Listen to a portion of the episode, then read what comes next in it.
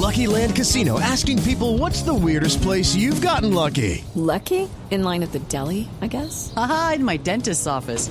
More than once, actually. Do I have to say? Yes, you do. In the car before my kids' PTA meeting. Really? Yes. Excuse me, what's the weirdest place you've gotten lucky? I never win and tell. Well, there you have it. You can get lucky anywhere playing at LuckyLandSlots.com. Play for free right now. Are you feeling lucky? No purchase necessary. Void where prohibited by law. 18 plus. Terms and conditions apply. See website for details. Iván, ¿le llama la atención el- los refuerzos del, del Junior? ¿Cree que puede ensamblar eh, para que en seis meses, menos cinco meses, sea campeón? Me llama la atención, no me sorprende porque creo que Junior eh, siempre ha tenido este tipo de, de actuaciones o de contrataciones Sobre todo cuando se acercan las Sí, elecciones. no, de eso no queremos hablar.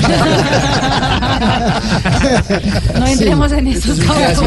Ahí está el detalle, dijo Cantinflas. Sí, eso es algo normal en Barranquilla y más con los, con los dueños del Junior. Pero creo que el problema más importante es tratar de que cambie la mentalidad de su entrenador, porque Comesaña es un entrenador mucho más defensivo y acostumbrado a ser un equipo mucho más en, en- en marca, un equipo que más marque, que, que defienda mucho más. Sí. Y con los jugadores que tiene, yo creo que, que le va a ser muy difícil poder hacer lo que él quiere. Aquí sí es donde él tiene que acoplarse a los jugadores que tiene. Pues es que ese, debería, ese debiera ser el ideal, eh, Iván René. De- yo lo digo desde el. y- y- fíjese que lo comentábamos incluso en la Copa Confederaciones.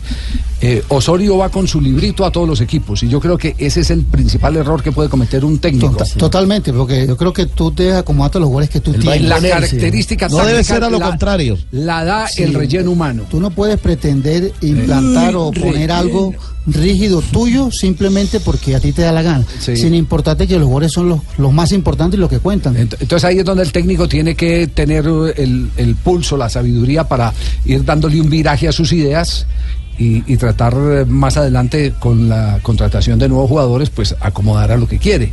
Sí, pero eso es lo que me preocupa a mí del profe Julio. Sí. Julio es un entrenador mucho más acostumbrado a ser de esos técnicos rígidos, de jugar con un 4-3, de que su equipo defienda. No lo No hizo en el no- la defensa. No lo hizo en el 93 porque no podía. Porque Sí. uno puede poner a marcar a Pacheco, no puede poner a marcar a Pibe, Mackenzie. no me puede poner a marcar a mí, no podías marcar a Nietzsche Guerrero. Entonces era un equipo acostumbrado a soportar un 4-2 y después, muchachos, ustedes meten canchas adelante, defiéndense como pueda. Hoy no, hoy tiene un equipo donde tiene grandes figuras, grandes contrataciones y tiene que armar el equipo con base en eso.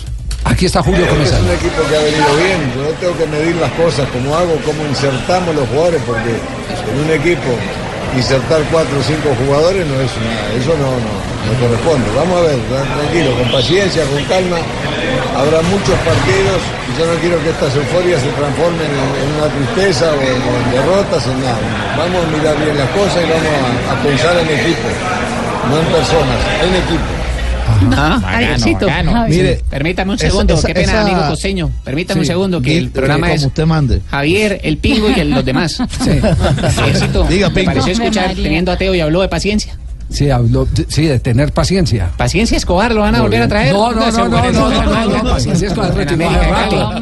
No, porque no, para, para decirle al presidente del Bucaramanga que vuelve se lo traiga, que traigamos a Iván René. Nunca sabe, también ah, paciencia, Iván René, imagínese a banda. no. Manuel Mire, Galarzo. ¿Qué iba a decir, Javier, Fabio? Lo que pasa es que esa respuesta la dio Julio Comesaña, porque como ya está habilitado Chará, ya está habilitado Teófilo Gutiérrez, eh, entonces todos pretenden verlos el domingo inmediatamente, verlos en la formación titular, todo el, todos estos eh, refuerzos que ha traído el Junior.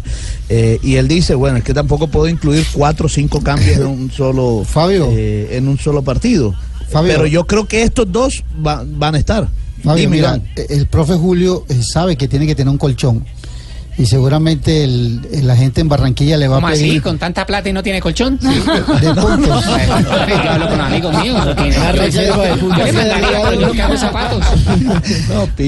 Va a tener, va a tener porque eh, sabe que la gente en Barranquilla eh, le va a pedir que ponga un equipo netamente ofensivo, con Teo, con Chará, con Ovelar, con, y con Harlan, y que, que sea un solo volante de marca. Y, y tú sabes que Julio no es de eso, el profe Julio no, no, no es mucho hacer. Acostumbrado a otras cosas y que la gente que vaya al estadio el domingo va a esperar. Yo creo que a lo que él le perjudica en este momento es que le hayan habilitado a Teo y a Chará.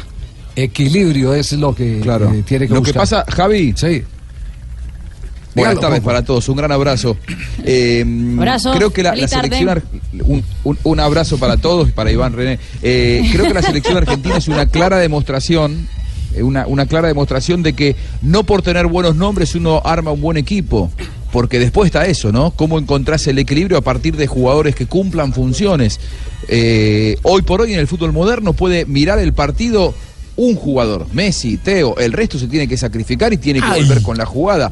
Si vos vas a llenar de figuras un plantel, un equipo, y después todos quieren ser la figura, eh, y es un poco difícil, el rival corriendo te puede ganar. Juan, Sí. ya, por, eso, por eso era que, que Bausa no encajaba en la selección argentina, porque Bausa es un entrenador mucho más para jugar defensivamente. Por eso, San Paoli, que está acostumbrado a tener jugadores con mucho más vértigo, con mucho más rápido, jugadores que son frontales, se acomoda mucho más a este tipo de jugadores que tienes. De Es acuerdo. como Comesaña en Junior, no se puede acomodar a este tipo de jugadores. Tiene que acomodarse Duro, si quiere duro salir. reto tiene Julio Mm, Comesaña. durísimo. Du- Duro, muy duro reto tiene. Y la gente va a empezar a exigir desde el comienzo. Sí, a veces un entrenador se le complica la, la vida cuando te traen este tipo de jugadores, porque estás acostumbrado a manejar un equipo sólido, defensivo, un 4-2, Bueno, un pero, 4-3. pero Iván, la, la ventaja que tiene Julio, bueno, es lo que mencionabas hace un momento, es que él ha trabajado con dos tipos de equipos.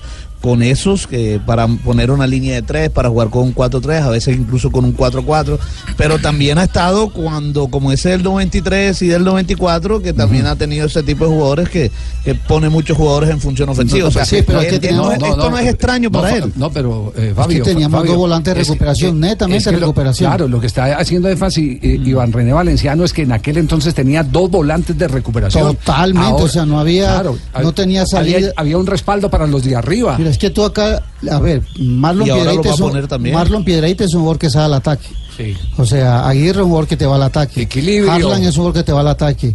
El único de marca que tiene Junior en este momento James se llamaría. Serge y el muchacho, eh, perdón.